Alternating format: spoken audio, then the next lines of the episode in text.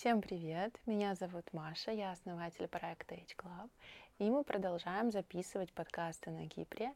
Сегодня у нас подкаст с Юлией. Юлия, привет! Привет, Мария. А, я психолог, я терапевт в модальности транзактный анализ, а также коуч э, уровня PCC ICF. Я работаю с клиентами по всему миру, работаю онлайн Работаю с мужчинами и женщинами старше 20 лет и помогаю своим клиентам улучшать отношения с самими собой, другими людьми и миром в целом. Потому что практика показывает, с каким бы запросом не обратился человек, мы все равно так или иначе выходим на тему отношений. Да, да, это правда. Это очень важная тема, которая всех волнует. А почему именно с 20? Я вот так заинтересовалась. Почему не с 18? Ну, считается, что уже в 20 лет, вот сейчас э, к 20 завершается вот этот подростковый возраст. Mm-hmm. Ну и, соответственно, людей с 20 лет уже можно считать взрослыми, потому mm-hmm. что большая их часть уже может сама себя обеспечивать, платить за сессии, потому что я люблю работать э, с людьми, кто самостоятельно платит за сессии, mm-hmm. принимает решение самостоятельно mm-hmm. уже идти. Mm-hmm. Ну вот такой вот я для себя определила mm-hmm. границу. Ну, понятно. А расскажи побольше о том, в каком подходе ты работаешь. Ой, про это я готова рассказывать долго. А, если мы берем психологическое консультирование и психотерапию, я работаю в подходе, который называется транзактный анализ. Это такое глубокое направление, mm-hmm. направление систематической психотерапии, теории личности, в котором мы глубоко разбираемся с жизненным сценарием человека, а также меняем его жизнь, mm-hmm. развиваем его жизнь в лучшую для него сторону. Mm-hmm. То есть транзактный анализ — это терапевтическое направление, которое было придумано во второй половине 20 века Эриком Берном. Кто интересуется психологией, наверняка хоть раз слышал это имя, и особенно его книгу «Игры, в которые играют люди». В свое время она сослужила такому направлению, как транзактный анализ, такую двойную службу, потому что, с одной стороны, книга стала очень известной, mm-hmm. стала популярной среди людей, mm-hmm. потому что Берн использует там очень простые слова, mm-hmm. какие-то красивые, яркие метафоры, которые понимает вот, э, человек даже далекий mm-hmm. от психологии. И поэтому э, транзактный анализ в то время стал популярным. Но с другой стороны, э, те слова, которые Берн упоминал в этой книге, за счет их простоты, за счет их понятности, у некоторых э, возникло ощущение, что транзактный анализ это такое поверхностное направление, где нет глубины, что оно простое и понятное. На самом деле это, конечно, не так. Это очень глубокое терапевтическое направление, в такой базе баз а, его лежит классический психоанализ, естественно, с доработками э, уже доктора Фрейда. Я путаюсь. Ну, не Фрейда, конечно, доктора Берна. Ага. Я сказала психоанализ, что называется, оговорочка по Фрейду случилась. Так оно все происходит. И Фрейд, да, сразу. Да, он тут, он просто такая мощная фигура для мира психологии, что даже здесь он. Но на самом деле я, наверное, сейчас сказала про Фрейда, потому что на следующей неделе еду в Вену. О, и как раз планирую э, посетить музей Фрейда. Угу. Вот, поэтому, наверное, он сейчас да. у нас э, попал, потому что с этим музеем у меня есть такая как личная история, но она Расскажи. немножко... Ой, в 2013... Личная история, это интересно. Да. В общем, в мои студенческие годы mm-hmm. я обучалась на факультете философии и социальных наук. А, это мое первое образование на кафедре социальной коммуникации. То есть я изучала коммуникацию. Mm-hmm. И в то время у меня моя крестная, она кандидат психологических наук, она зав кафедры психологии в одном из белорусских mm-hmm. университетов. Она своих студентов, ну и я к ним тоже туда, приплелась, uh-huh. мы поехали на такой классный тур по разным странам Европы, организация психологической службы, uh-huh. ну, непосредственно в различных странах Европы. Uh-huh. Там мы ездили в Польшу, в Чехию, в Германию, вот в Австрию, uh-huh. смотрели, как устроены психологические службы в каждой из стран. Uh-huh. Мы также смотрели, как устроены психбольницы, смотрели там, различные университеты, uh-huh. как они дают вот именно преподавание психологии. И когда мы были в Вене, а, нам сказали организаторы, смотрите, у вас есть опция сходить в музей Фрейда и есть опция потусить. Соответственно, я как 19-летний э, человек, я выбрала потусить. Поэтому уже 10 лет вот у меня не закрыт этот гештальт, и я рассчитываю на следующей неделе его как раз закрыть. Это, это важно. Ради этого стоит туда поехать, Да. пойти и, наконец, уже посмотреть этот музей. Ну, Точно, ты хотя бы точно. тогда хорошо потусила? Ой, конечно, это ж это прекрасно. Это того стоило? Ну, тогда нормально. Мне кажется, это такой возрастной период, который должен пройти каждый человек, чтобы уже в таком а, возрасте, который соответствует взрослости, а, непосредственно вести себя вот по-взрослому и делать ответственные взрослые решения. Это мой внутренний родитель сейчас говорит, как оно должно, как оно нужно. Это Да. интересно, что сейчас оно а, пришло. Проявилась, да. Да. А, расскажи, с какими запросами ты чаще всего работаешь? Мгм. Если мы берем психологическое консультирование или психотерапию, то, как я уже сказала, я больше всего работаю с запросом отношений. То есть с каким бы запросом ни пришел человек, будь то тревожность или некоторые даже приходят, а, что ни- ничего не радует, то есть такие депрессивные Мгм. состояния. Некоторые приходят а, сразу с пониманием, что есть сложности в отношениях с родителями или с партнером. Но мы так или иначе выходим вот в эту тему отношений Мгм. с самим собой, с другими людьми, с миром в целом. Это тоже про транзактный анализ, который вот Мгм. как раз исследует жизненный сценарий человека и помогает вот, м, его как-то изменить в лучшую для человека сторону. А в коучинге, потому что это тоже такая важная часть моей жизни, в коучинге я работаю в основном с запросами личной эффективности и личностных целей. А, Расскажи, в чем основные отличия психотерапии от коучинга? Потому что, знаешь, на самом деле, мне кажется, что многим кажется, что это вроде одно и то же почти, что просто как-то по-разному называется, и сложно вот эту вот разницу э, понять. А, Точно, правда, направления похожи, и даже со Мгм. стороны наблюдателю может показаться, что процесс одинаков, потому что сидят два человека, беседуют, беседуют о клиенте, уделяют ему время, но, конечно, есть различия. И основное различие оно в том, что в психотерапии человек исцеляется, человек лечится. В коучинге человек идет к своим целям. То есть, ну, конечно, в терапии у нас тоже есть э, какое-то понимание желаемой точки Б с клиентом, но в коучинге эта вся история более такая а, конкретная, понятная, измеримая, и э, в этом основное отличие. В терапии мы лечимся, в коучинге идем к своим целям. При этом а, терапия, она подразумевает возвращение в прошлого а, клиента, а, соприкосновение с его травмами, соприкосновение с его личностной историей и где-то даже вот регресс. Регресс э, в психологии это погружение в более ранние периоды, чтобы, соответственно, соприкоснуться с той травмой там и тогда, а, прожить ее, где-то принять новое решение, потому что вот в транзактном анализе там же есть идея о том, что человек пишет свой вот этот жизненный сценарий. Я думаю, мы еще вернемся к этой Мгм. теме, потому что много как-то про нее говорю на основании а, детских решений. И, соответственно, вот терапия построена на том, чтобы переписать, перерешить вот эти вот ам, детские решения. А коучинг, он в основном фокусирован на настоящем и на будущем. То есть мы всегда в терапии мы можем фокусироваться на условно негативных эмоциях, потому что ну, я не разделяю эмоции на негативные и позитивные. Это скорее такая история популярная. А в коучинге у нас больше фокус на возможностях, на позитиве, на, вот, на плюсах. Ну и в целом, вот если смотреть состояние, с которым человек приходит в психологию или в коучинг, поскольку я работаю в а, обоих подходах, я разделяю клиентов Да. для первого и для второго. Если человек приходит так откровенно в минусовом состоянии, то это однозначно консультирование либо терапия. Если человек приходит в таком в нулевом состоянии, когда ему и нехорошо, и неплохо, но хочется лучше, в зависимости от его запроса я могу предложить ему либо коучинг, либо терапию. Ну, и если человек приходит в плюсовом варианте, тут э, также мы можем обратиться и в терапию, и в коучинг, но, скорее всего, клиент э, выберет коучинг в этом случае, Ну потому что, чтобы да, быть еще более эффективным.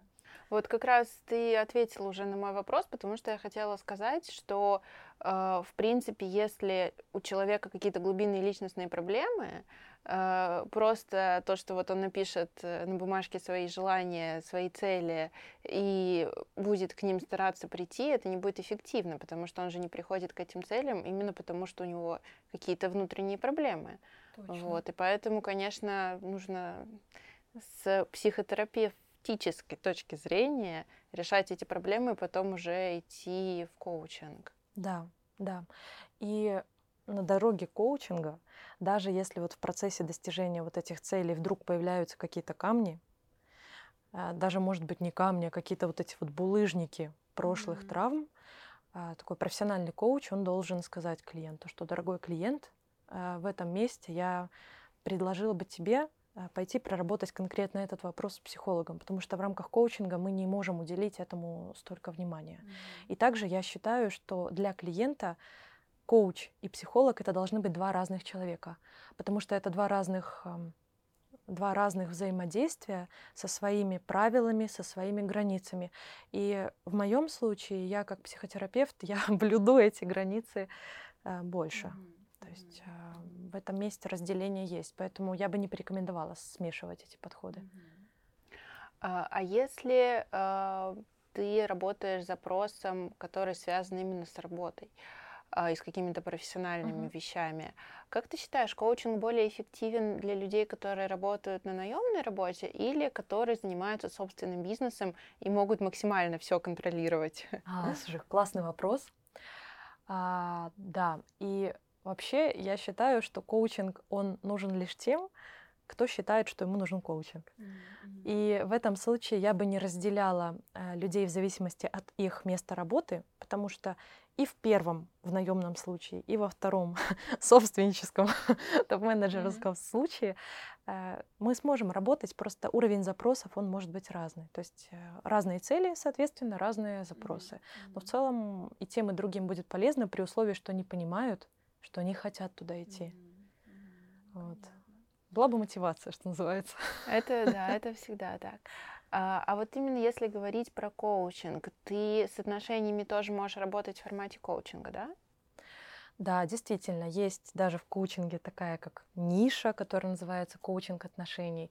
И чаще всего это история про найти отношения. То есть mm-hmm. поставить поиск партнера как цель и, соответственно, идти к этой цели, искать mm-hmm. себе партнера.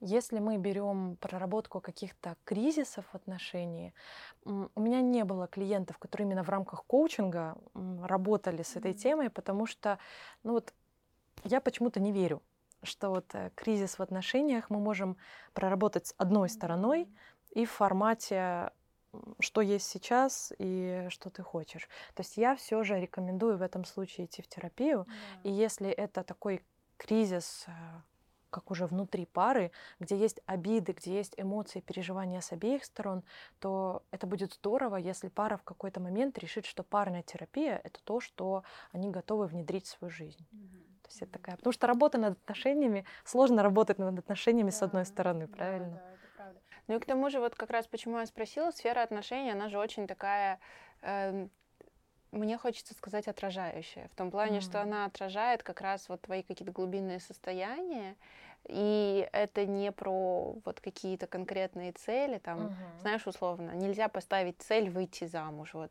через два месяца. Ну, то есть это какие-то такие, как бы, что-то очень субъективное, очень личное, и что, ну, как будто бы не поддается такому прямо коучингу. Ну вот, кстати, цель выйти замуж через два месяца очень конкретная и понятная. Да, и при желании да. ее осуществить можно. Вот. Другое дело, что ради чего больше во все да. это будет делать клиент. И тут мы тогда действительно соприкасаемся вот с такими глубинными ожиданиями от себя в том числе. Mm-hmm. Почему важно это? Mm-hmm.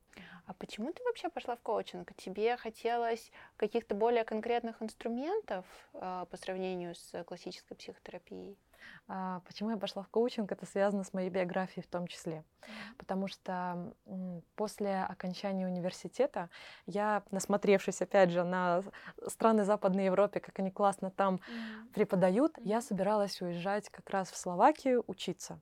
Но а, одновременно с этим умирает мой отец оставляет э, мне в наследство компанию. Ну, это не Макдональдс, это такая небольшая фирма, но тем не менее это фирма, которая требует внимания, где работают люди и так далее. Mm-hmm. И в этом месте я выбираю остаться в Беларуси и продолжить это дело. Mm-hmm. Мне 21 год, я зелень зеленая. Я понимаю, что как бы я ни старалась, это все равно не то, потому что я всегда была ориентирована на людей, mm-hmm вот, помогать хотела людям, mm-hmm. а вот эта вот тема управленческая, это то, что меня не заряжало, mm-hmm. то есть я очень рано выгорела, ну, потому что и возраст, и без опыта, ну, выпускница философского факультета идет в бизнес, связанный с металлом, ну такое. Вот. Но тем не менее мне как-то удавалось э, благодаря вот сотрудникам держать фирму на плаву. И мне при этом всегда хотелось сидеть на двух стульях, чтобы как бы и хорошей дочерью побыть, то есть продолжить дело отца, и найти что-то свое, вот начать уже жить свою жизнь. И в тот момент коучинг показался мне таким э, вариантом усидеть на двух стульях. И я могу сказать, что вот этот мой бизнесовый опыт, эм, я все еще продолжаю оставаться собственником вот этой вот фирмы, просто я сейчас все по максимуму делегирую. Mm-hmm он помогает мне в работе с бизнесовыми клиентами, потому что я лучше понимаю их э, нужды, я лучше понимаю их цели, да, и вот это вот увлечение коучингом, я считаю, что я очень вовремя туда пришла до вот этой вот волны, которая сейчас у коучинга. За счет этого мне удалось, мне кажется, более интимно, что ли, более напрямую повзаимодействовать с учителями, потому что из-за массовости обучения из-за больших потоков сейчас, мне кажется, нарушается вот этот вот прямой путь передачи знаний. Mm-hmm. Ну и также моей всегда такой мечтой, моим желанием было объединить коучинг и транзактный анализ, потому что транзактный анализ — это такое направление, которое не только про психотерапию. Его классно, основные идеи этого направления, они применяются и в образовании, да. и в бизнесе. И вот у меня всегда было желание поженить вот эти вот два — коучинг mm-hmm. и транзактный анализ. И как раз э, пару месяцев назад мне Международный институт транзактного анализа, где я заканчивала, вот, и где обучаюсь, где я заканчивала некоторые программы, предложили для них э, написать и преподавать mm. вот этот вот курс транзактный анализ mm, клинической как практики. Это правда интересно, потому что на Западе я когда начала изучать, это настолько вот популярная тема и настолько она не освещенная у нас. Да. Потому что даже вот я работаю тоже как наставник, ментор, супервизор с начинающими коучами, потому что моя международная аккредитация позволяет это делать. И я замечаю, что многим э, юным коучам, несмотря на то, что коучинг от психологии он отличается, не хватает вот этих вот именно компетенций, связанных э, с пониманием личности другого да, человека. Да. И в этом месте они очень страдают. Mm-hmm. Поэтому вот это будет такой мой да. Э, вклад. вклад. Твой да. вклад в науку. Точно, точно. И в этом месте у меня много воодушевления mm-hmm. и, и много такого и воодушевления, при этом такого а, удовлетворительного спокойствия, потому mm-hmm. что я знала, что рано или поздно это случится. Mm-hmm. Ну, это здорово, потому что для меня, на самом деле, это очень логично звучит, то, что как раз эти направления объединяются. Вот, и действительно, именно в коучинге всегда, мне кажется, должна быть такая психологическая часть, и mm-hmm. человек, именно коуч, должен разбираться в психологии. Вот, mm-hmm. потому что, ну, отдельно это не очень существует, mm-hmm. наверное. Mm-hmm. Я согласна. Разбираться в психологии, но при этом не лезть э, в стезе коучинга да. вот эту терапевтическую область. Да. Просто потому, что нет определенных навыков, mm-hmm. как с этим работать. Mm-hmm. Расскажи, что такое сценарий жизни и как можно его менять? Ой, мне так нравится эта тема, потому что в ней столько для меня любопытного, столько интересного. И э, если мы берем жизненный, жизненный сценарий, это вот как одна из идей вот, транзактного анализа, над которой работал сам Берн, mm-hmm. его ближайший коллега Клод mm-hmm. Штайнер, они это все развивали. То есть э, жизненный сценарий это такой бессознательный план жизни, который ребенок, начиная от самых юных вообще своих дней, месяцев, mm-hmm. где-то даже пренатально, то есть э, в перинатальном, вот mm-hmm. еще будучи в животе у матери, пишет план своей жизни и всю жизнь потом неосознанно следует этому плану. В этом плане жизни, как э, ну, в классической драме, э, в литературном произведении есть начало, mm-hmm. то есть как он начнет mm-hmm. эту жизнь, есть середина, как он будет эту жизнь проживать, и есть конец, как он эту жизнь закончит. Там собраны ранние решения о себе и о других людях. Там а, прописаны основные стратегии, как человек будет справляться, например, со сложными ситуациями, mm-hmm. и как он будет взаимодействовать с другими.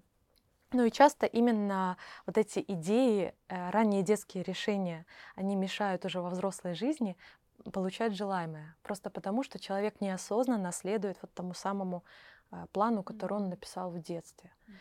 И поэтому целью терапии мы можем назвать изменение жизненного сценария. Mm-hmm. То есть э, приход к такой точке э, жизни, где человек достиг желаемого бы. То есть вообще жизненный сценарий, он может быть трех разных таких направлений. Это сценарий победителя, сценарий не победителя, то есть такой банальный сценарий, когда человек и не рискует, и не высовывается особо, ну и не проигрывает, и сценарий проигравшего.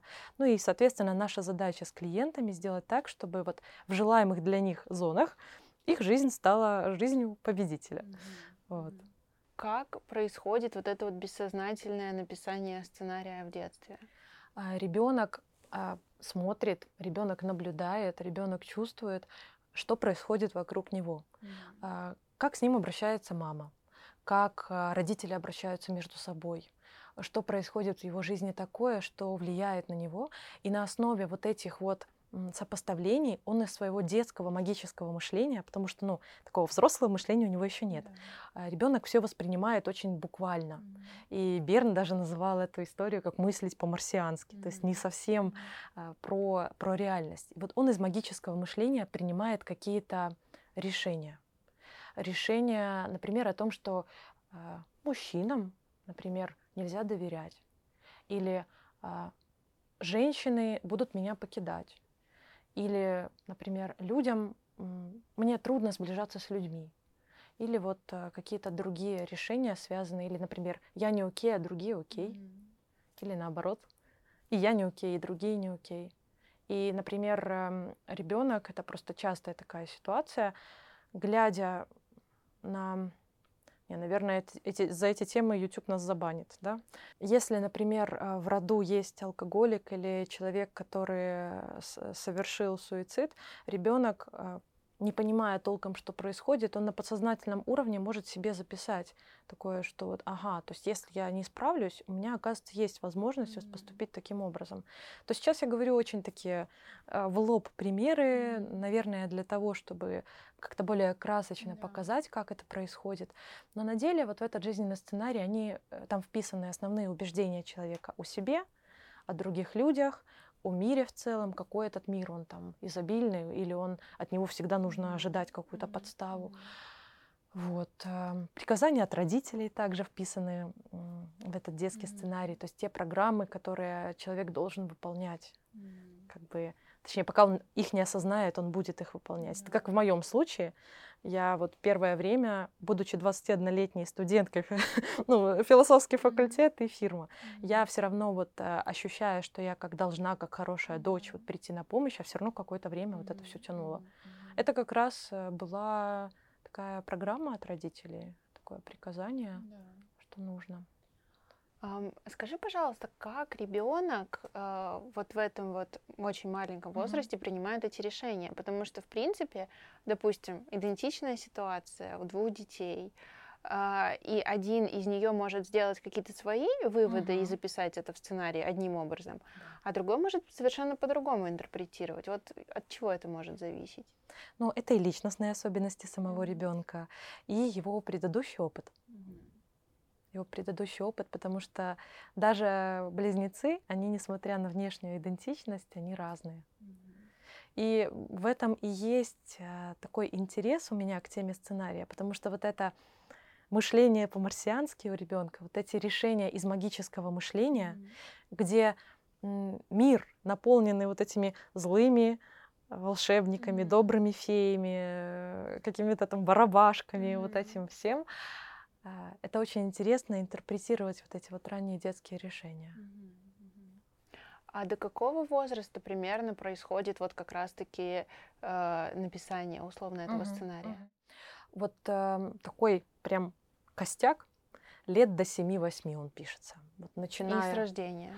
Э, некоторые авторы считают, что с рождения, некоторые авторы предполагают, что, э, будучи в утробе, ребенок уже начинает на каком-то таком э, чувствительном уровне понимать, насколько ему рады будут в этом мире, и это уже будет влиять на его вот эту экзистенциальную жизненную позицию, окей ли я.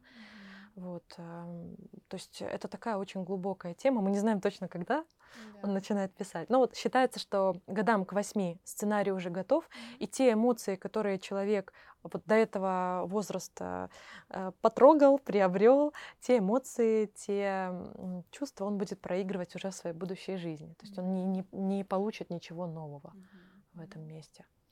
А сколько по времени может занять э, изменение какого-то негативного жизненного сценария? Это хороший вопрос на который у меня нет конкретного ответа. Я сейчас скажу банальную вещь, потому что случай каждого на индивидуален, и все зависит от задач, но считается, что это долгосрочная терапия, mm-hmm. то есть 40 э, плюс встреч, как минимум. Mm-hmm. То есть важно понять, что именно вы хотите менять, то есть и для чего вам это. Чаще всего все начинается с процесса исследования, той ситуации, в которой оказался клиент. То есть он рассказывает, что его не устраивает, рассказывает какие-то схожие события из его детства. Мы распутываем это все, а, находим, где есть повторяющиеся паттерны там, в поведении, либо в мышлении, либо в эмоциональной сфере, которые мешают человеку.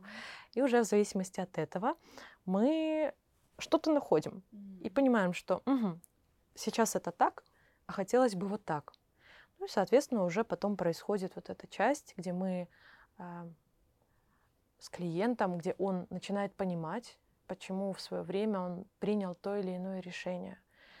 Он соприкасается в то время, э, вот во время работы он соприкасается с детскими чувствами, которые могут его затапливать. Mm-hmm. И мы с клиентом совместно распутываем эти детские чувства. Он как раз возвращается в период там и тогда, проживает mm-hmm. это все.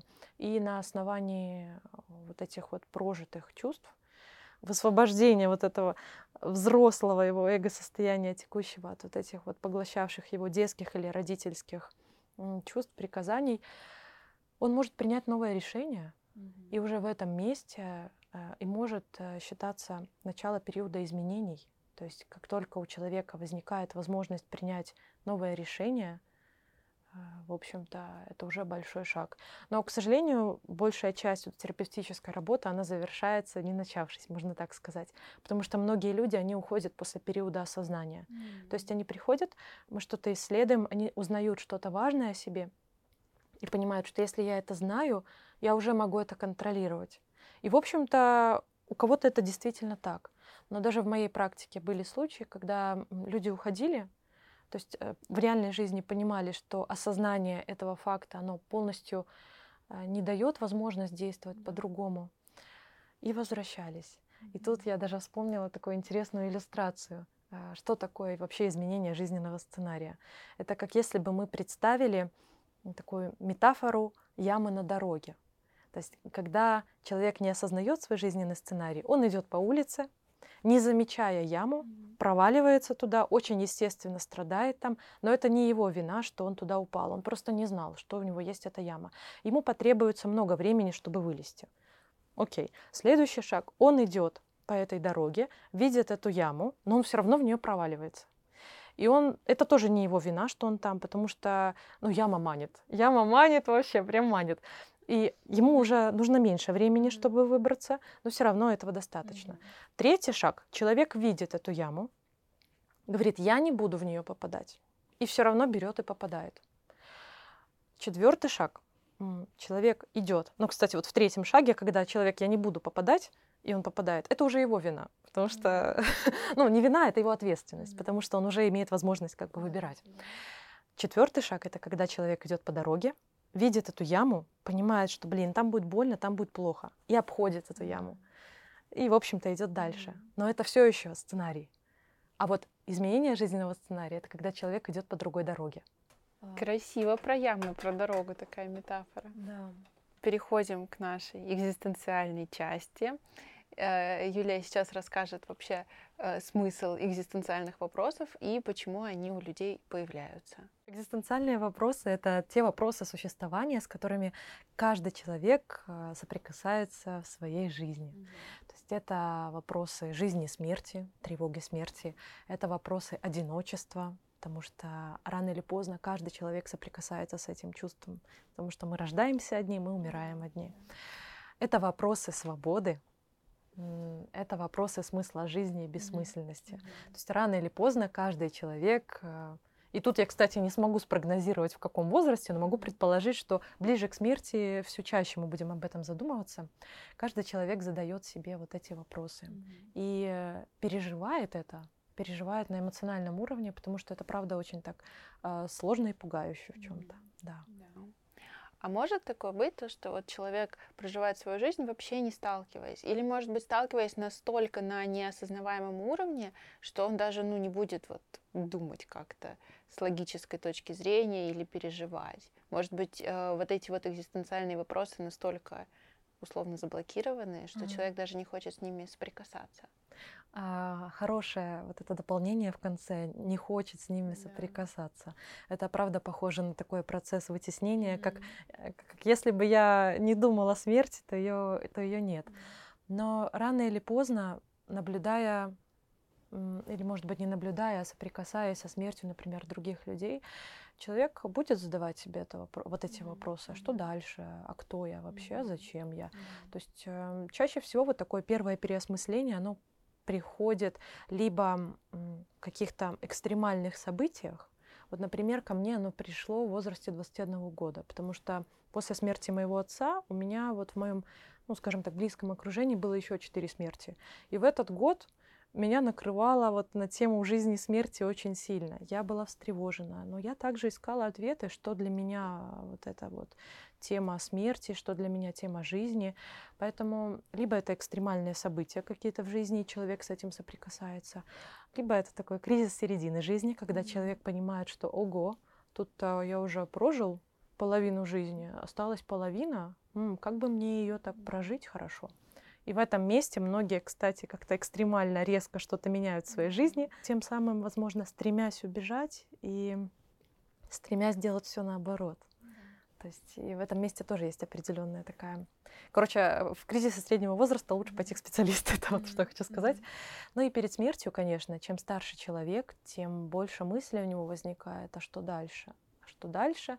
Но в конце концов, э, спасибо природе за это, мы проходим такой кризис, вот уже такой в старости, когда человек смиряется с тем, что жизнь подходит к концу, и он уже смерти ну, если не, не столько боится, но уже хотя бы понимает, что это как естественная часть жизни, потому что он многих уже похоронил, потому что чаще всего уже в таком престарелом возрасте у людей есть потомство, которое служит такой физической бессмертностью для него.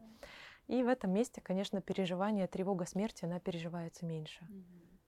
Вообще, я думаю, что тема жизни и смерти, она меня интересовала всегда, потому что я родилась в большой семье, а, потому что у меня и мама, и папа, они из таких многодетных семей, и там было много и контактов с другими, много смертей в том числе, поэтому это такой вопрос.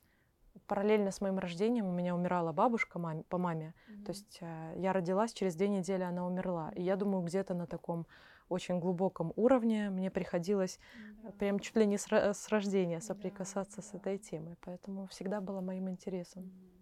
Странное на самом деле странное увлечение для, для молодой женщины, но тем не менее. Хотя вот сейчас я сказала странное, дала себе оценку, но на деле не странное, потому что всю жизнь, все время человеческой истории женщина давала жизнь. Да. А вот это единство смерти и единство жизни это по сути про одно. Да, конечно, конечно. Но ты думаешь, то, что все-таки э, все люди в какой-то момент соприкасаются с этими экзистенциальными вопросами? Если успевают. Конечно, наверняка есть случаи, когда, например, э, Э, человек э, живет свою жизнь, и его все устраивает. Mm-hmm. Хотя, если его все устраивает, скорее всего, у него уже вот как раз-таки потребности более высокого уровня в понимании, в самоактуализации они возникнут. Mm-hmm. Но, конечно, если у человека основная задача это заработать деньги себе на жизнь, чтобы быть сытым, одетым, обутым, нет ресурсов э, думать да, об этом. Да. Um, давай сейчас с тобой поговорим про смысл жизни, как можно к нему приблизиться и насколько важно каждому человеку действительно э, соприкоснуться со своим предназначением и жить с пониманием того, что, ну, в общем-то, он проживает действительно свою жизнь, глубину свою. Я сразу здесь зацепилась за слово предназначение, потому что я не верю в предназначение. Я верю в то, что у человека действительно могут быть разные предназначения на разном этапе жизни. И это скорее вот про выбор. А, что касается смысла жизни, я с удовольствием с тобой побеседую на эту тему, потому что сама много об этом думаю. И сама с темой смыслов часто сталкиваюсь в процессе работы с клиентами. Потому что а, смысл, понимание ради чего — я это делаю, э, для чего я прожил тот или иной период, что я важного э, извлек или извлекла из этого, это правда дает вот э, лучший контакт с собой. Mm-hmm. Вот. И смысл жизни это такой вопрос, который ну, действительно в психологии очень популярный. Mm. Даже в свое время выросло такое терапевтическое направление, как логотерапия, то есть лечение смыслом, как раз вот на фоне этого вопроса. Mm-hmm. Основатель этого направления Виктор Франкл, он э, известен, мне кажется, сейчас особенно как такой психолог, который выжил в концентрационном лагере и уже вот эм, после своего освобождения оттуда начал развивать направление логотерапии. Э, потому что он смог выжить, потому что у него был смысл, э, да. было ради чего. Ну, то есть, понятно, он смог выжить еще и потому, что он был там врачом, как-то это так или иначе были определенные. Но тем не менее, вот эта сила духа, которая у него была тогда, которая помогла ему не сдаться, она во многом помогла ему это кто, Ницше, что ли, сказал? Не помню, кто сказал, но кто-то сказал, что можно справиться с любым как, если ты понимаешь зачем. Зачем, да, да, да, это правда. И в этом месте я согласна, потому что чем больше мы наполняем жизнь смыслом, чем больше мы понимаем себя, свои стремления, свои поступки, мне кажется, тем легче и комфортнее жить, тем, свобод... да. чем свободнее жить. Вот, в этом месте я согласна с Виктором Франклом, mm-hmm. что смысл жизни — это наделять жизнь смыслом. Mm-hmm. И, конечно, перед каждым человеком рано или поздно ну вот не перед каждым, мы уже определили, что не каждый соприкасается yeah. с этими вопросами, но э, ряд людей, они соприкасаются с вопросом, как найти смысл жизни. И тот же Виктор Франкл, он предполагал, что смысл жизни можно найти в объективной реальности. Yeah. То есть э, это то, что за пределами вот конкретного yeah. человека.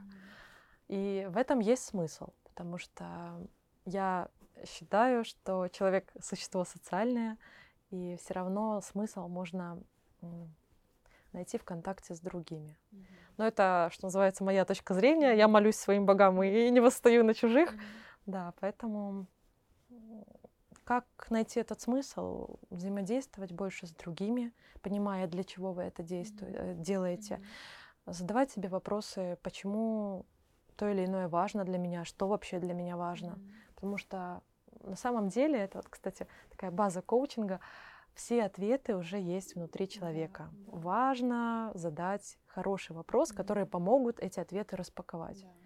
Да. Вот. Ой, и это такое высвобождение прям энергии и радости происходит, когда человек соприкасается с тем, что на самом деле важно для него, да. когда он понимает, что все не зря.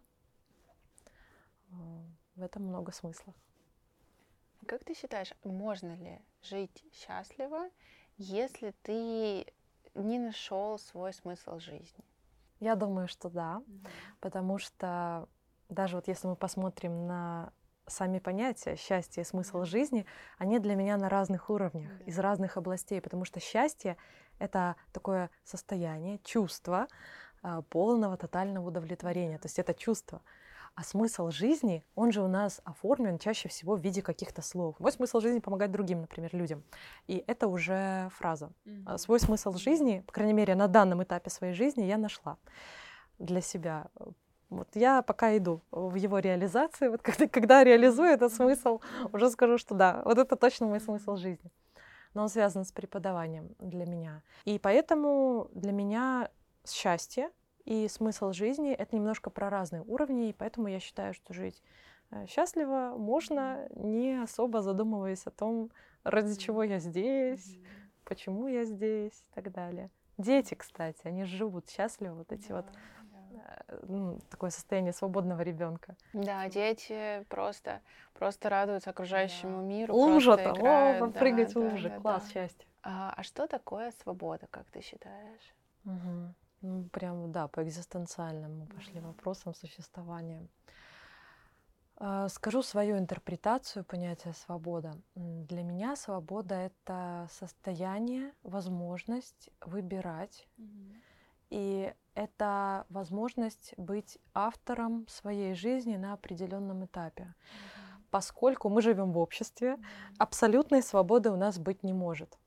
То есть я думаю, что это понятно, потому что у нас есть ограничения, которые, конечно, в чем-то нас ограничивают, но в чем-то и защищают.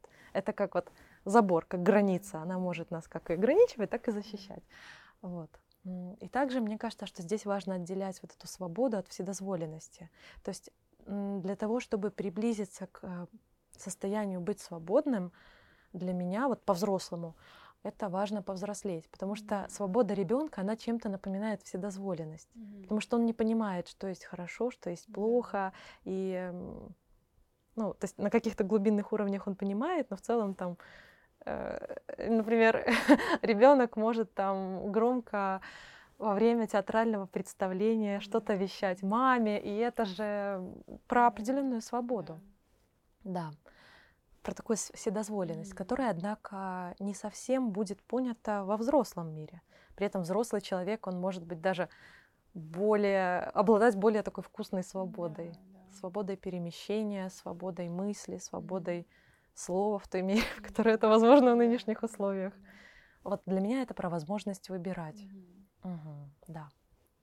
И я вообще сейчас призадумалась о том, что свобода это такая уникальная история, которой мы, с одной стороны, стремимся, но и от которой, с другой стороны, бежим. Да, и потому что в свободе же очень много ответственности да, как раз, да. да. И это привет Эриху Фрому, который «Бегство от свободы» написал в свое время. Ну, то есть, конечно, э, мне кажется, что, знаешь, именно такая истинная свобода — это про э, очень взрослую позицию, mm. потому что намного же проще, условно, там, условно слушать, что тебе говорит мама всю жизнь. Да, у тебя нет свободы, но у тебя нет и ответственности, кто-то за тебя все порешал. Если что, виноват этот человек, то есть ты как бы не сталкиваешься именно с последствиями своего выбора. Mm-hmm. Вот, и поэтому это такая ситуация, да для детской позиции характерна э, либо вседозволенность, как ты сказала, либо свобода, но не в плане личных выборов именно. Mm. Да. Да, вот мы про транзактный анализ не, не поговорили. Mm-hmm. Одно из направлений, mm-hmm. вот одна идея эго-состояния, там как раз вот есть эго-состояние ребенка, mm-hmm. которое может в двух функциях быть. Вот это свободный ребенок, естественный, который mm-hmm. такой живой, прекрасный, ну, который тоже бывает в плюсе и минусе, где свобода и вседозволенность, mm-hmm. в общем-то.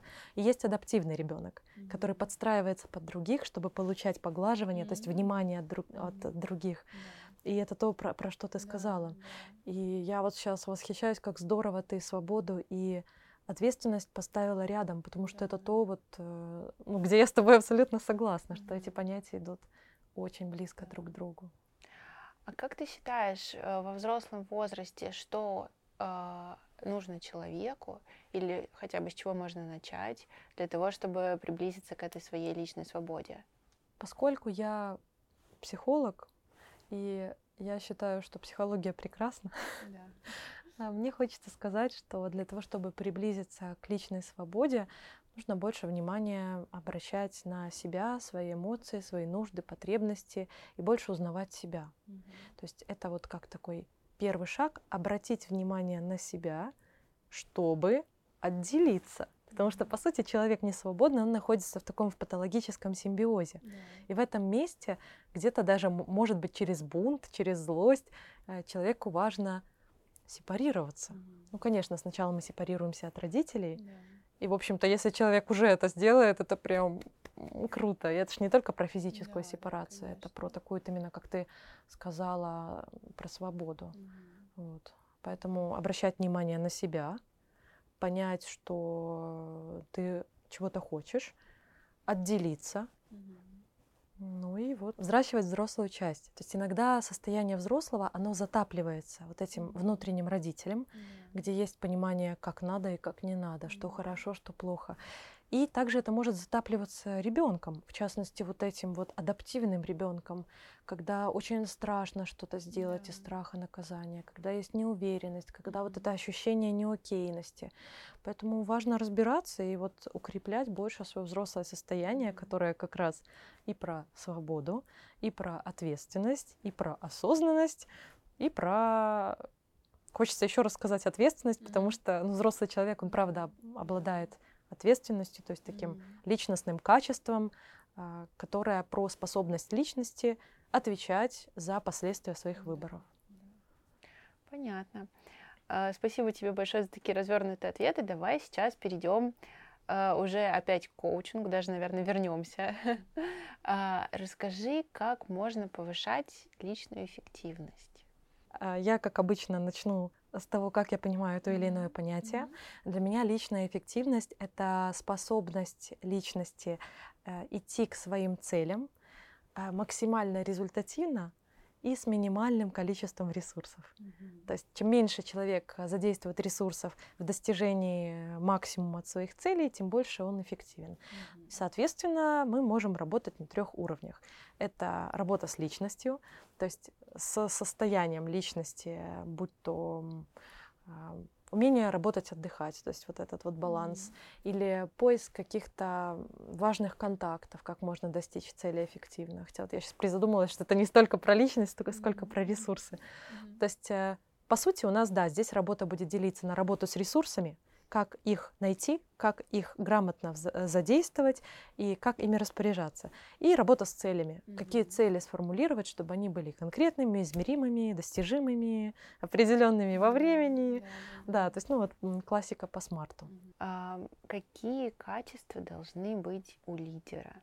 Я вот очень люблю работать вот э, с темой личности, с темой лидерства, потому что это тоже вот во многом про личность. И я считаю, что лидер, он вне общества, его нет. Потому что лидер — это такой, ну, опять же, лидер бывает, он формальный и неформальный.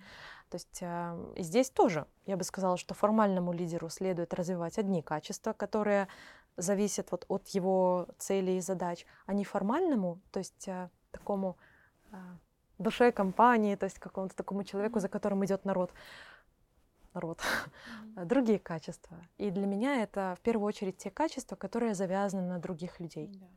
То есть, э, во-первых, это харизма, э, как такая личностные особенности, которые человек понимает и которые классно использует. Mm-hmm.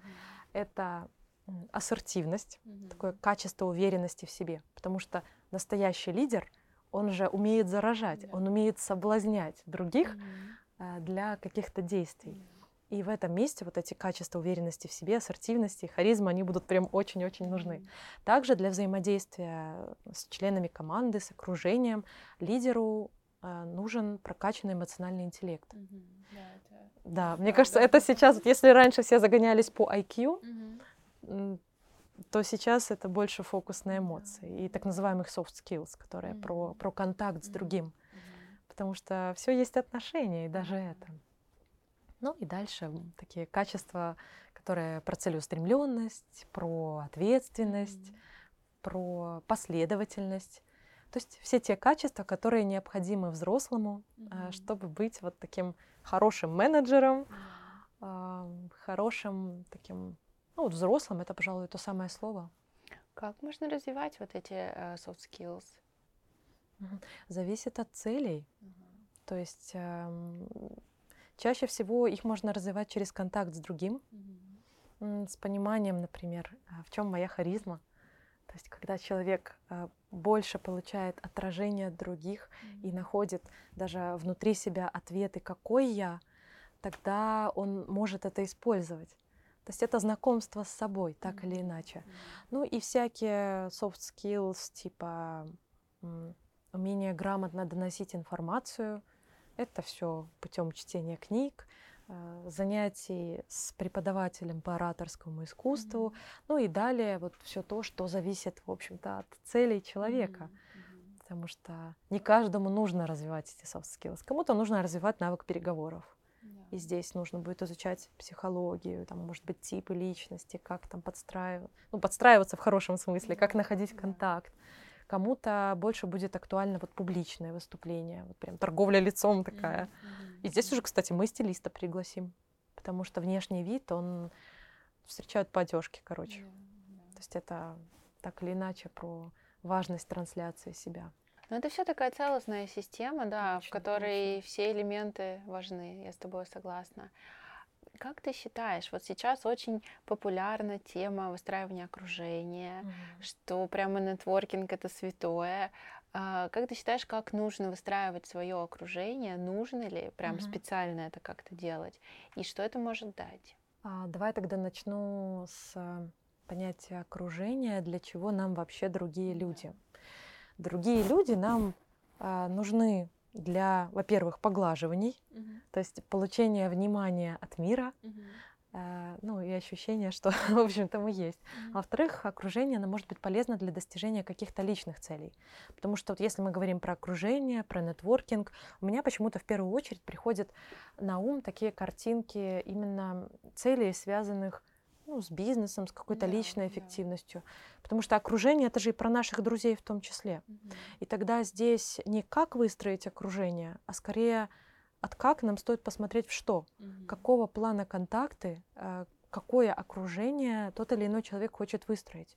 Потому что как только мы сформулируем цель, то есть, например, мне нужно окружение, там, я не знаю, э, айтишников, например, для того, чтобы совместно выпустить какой-то проект. Да. То есть я буду ходить, знакомиться, выбирать себе партнера. Ну и в этом месте уже у меня будет определенная цель. Угу. И я буду тех или иных людей фильтровать, насколько угу. вот мне интересно с ними, насколько у нас сходятся ценности. Угу. И вот э, в этом месте угу. все. Ну а как э, ходить в те места, где люди, с которыми вы хотите общаться, да. с которыми вы хотите познакомиться, обитают? Угу.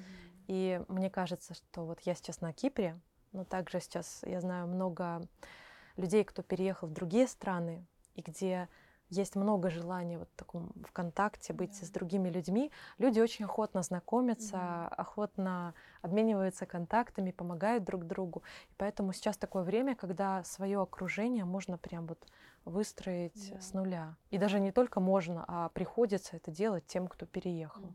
И в этом тоже есть много возможностей. Это те условия, на самом деле, которые не так часто в жизни такой э, условно рутинной появляются, потому да. что если у тебя такая уже очень settled жизнь, угу. ну, как бы сложно встраивать что-то новое, какое-то новое окружение или что-то такое, да. Да, и поэтому здесь э, важно обратиться к вопросу, зачем. Да. Как ты считаешь, как можно долгосрочно удерживать вот эти вот связи, которые ты вот условно пошел на какой-то нетворкинг-ивент, ты с кем-то познакомился, и по факту, да, возможно, у вас есть какие-то похожие цели, похожие ценности, но э, это люди совершенно далекие от тебя, чужие. Mm-hmm. Как можно выстраивать и именно удерживать долгосрочно с ними контакт? Я думаю, что в современном мире нам на помощь приходят социальные сети.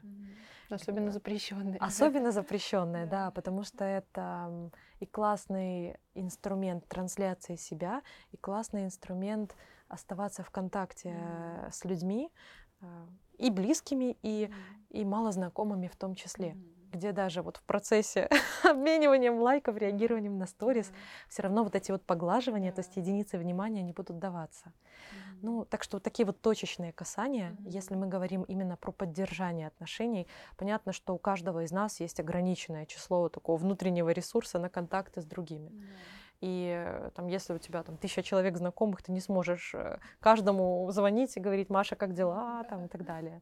Это было бы странно. Поэтому вот такие вот точечные mm-hmm. контакты, которые не требуют особой вовлеченности, если этих контактов много. Mm-hmm. Если это конкретные желаемые люди, то чаще всего, ну, я вообще за то, что общение должно строиться через обоюдное э, желание.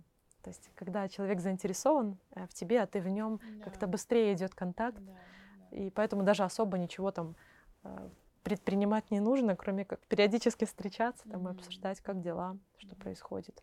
Зависит от целей. Как ты считаешь, какие самые важные качества вот Я тебя сейчас спрашиваю как коуч, я специально это Ага.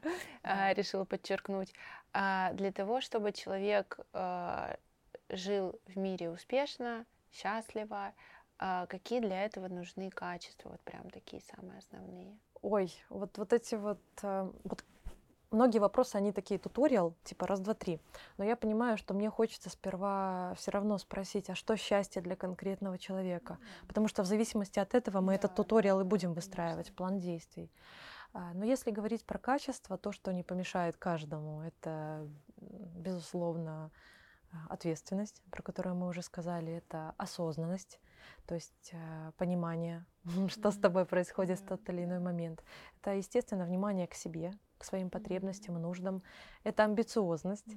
А, Для меня это про синоним собственных э, хотелок э, в плане целеустремленности. Вот. И я считаю, что также очень важным навыком является дисциплина.